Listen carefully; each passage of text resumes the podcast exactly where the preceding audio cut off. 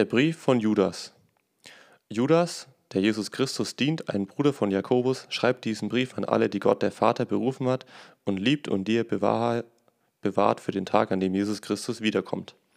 Erbarmen und Frieden und Liebe mögen euch in reichem Maß von Gott zuteil werden. Meine Lieben, eigentlich drängt es mich, euch etwas über die Rettung zu schreiben, auf die wir gemeinsam hoffen. Doch ich sehe, es ist dringlicher, dass ich euch ermahne und euch aufrufe, tretet entschieden für den überlieferten Glauben ein, der dem heiligen Volk Gottes ein für alle Mal anvertraut worden ist. Denn gewisse Leute haben sich bei euch eingeschlichen, Menschen, die Gott nicht ernst nehmen. Sie deuten die Botschaft von der Gnade unseres Herrn als Freibrief für ein zügelloses Leben und verraten damit Jesus Christus, der allein unser Herr und Herrscher ist. Gott hat schon längst die Strafe für sie festgesetzt.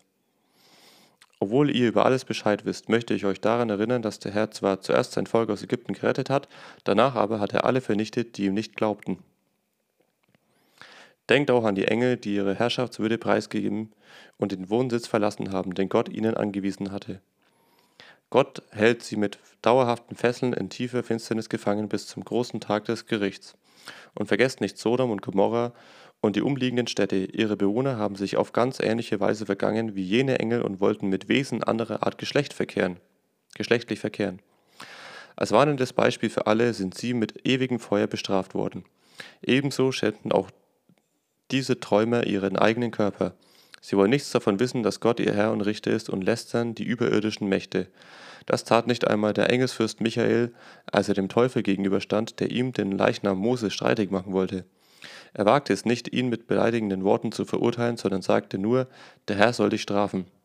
Aber diese Menschen lästern über alles, wovon sie nichts verstehen und wovon sie allein etwas verstehen, das bringt ihnen den Untergang. Die naturhaften Triebe und Instinkte, die sie mit den vernunftlosen Tieren teilen. Weh ihnen, sie haben den Weg Keins eingeschlagen. Des Geldes wegen sind sie auf denselben Weg geraten wie Bileam. Wie Korach haben sie sich durch die Auflehnung zugrunde gerichtet.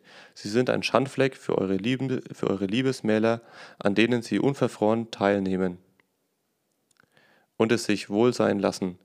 Sie sind wie Hirten, die nur für sich selber sorgen, wie Wolken, die vom Wind vorbeigeweht werden und keinen Regen bringen.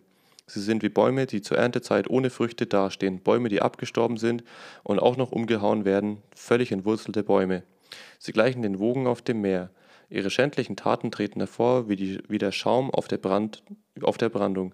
Sie sind wie aus der Bahn geratene Sterne. Gott hält ihnen einen Platz in der tiefsten Finsternis bereit, wo sie auf ewig bleiben müssen. Henoch, der siebte Nachkomme Adams, hat auch ihnen die Strafe angekündigt, als er sagte: Gebt acht, der Herr kommt mit vielen tausend heiligen Engeln, um über alle Menschen Gericht zu halten, die nicht nach Gott gefragt haben, werden dann verurteilt werden für die Taten, mit denen sie sich gegen ihn aufgelehnt und für die frechen Reden, mit denen sie ihn beleidigt haben. Diese Menschen haben ständig etwas zu murren und sind unzufrieden mit ihrem Schicksal. Sie folgen ihren Begierden, machen große Worte und sagen den Menschen Schmeicheleien, um sich Vorteile zu verschaffen. Ihr aber, meine Lieben, sollt euch daran erinnern, was euch die Apostel unseres Herrn Jesus Christus im Voraus gesagt haben. Sie haben euch immer wieder eingeschärft, in der letzten Zeit werden Spötter auftreten, denen nichts heilig ist und die nur ihren eigenen schlimmen Begierden folgen. Diese Leute sind es, die Spaltungen hervorrufen. Sinnesmenschen sind sie. Den Geist Gottes haben sie bestimmt nicht. Ihr aber, meine Lieben, gründet euch auf den hochheiligen Glauben, den ihr angenommen habt. Baut auf diesem Fundament weiter, betet in der Kraft des Heiligen Geistes. Bleibt im Schutz der Liebe Gottes und wartet geduldig darauf, dass Jesus Christus, unser Herr, wiederkommt und euch in seinem Erbarmen das ewige Leben schenkt. Mit denen, die im Glauben unsicher geworden sind, habt Erbarmen und kümmert euch um sie. Andere könnt ihr vielleicht gerade noch aus dem Feuer des Gerichts retten. Mit wieder anderen sollt ihr zwar Erbarmen haben und für sie beten, nehmt euch aber im Acht und meidet jeden Kontakt mit ihnen, selbst mit der von ihrer sündigen Natur infizierten Kleidung.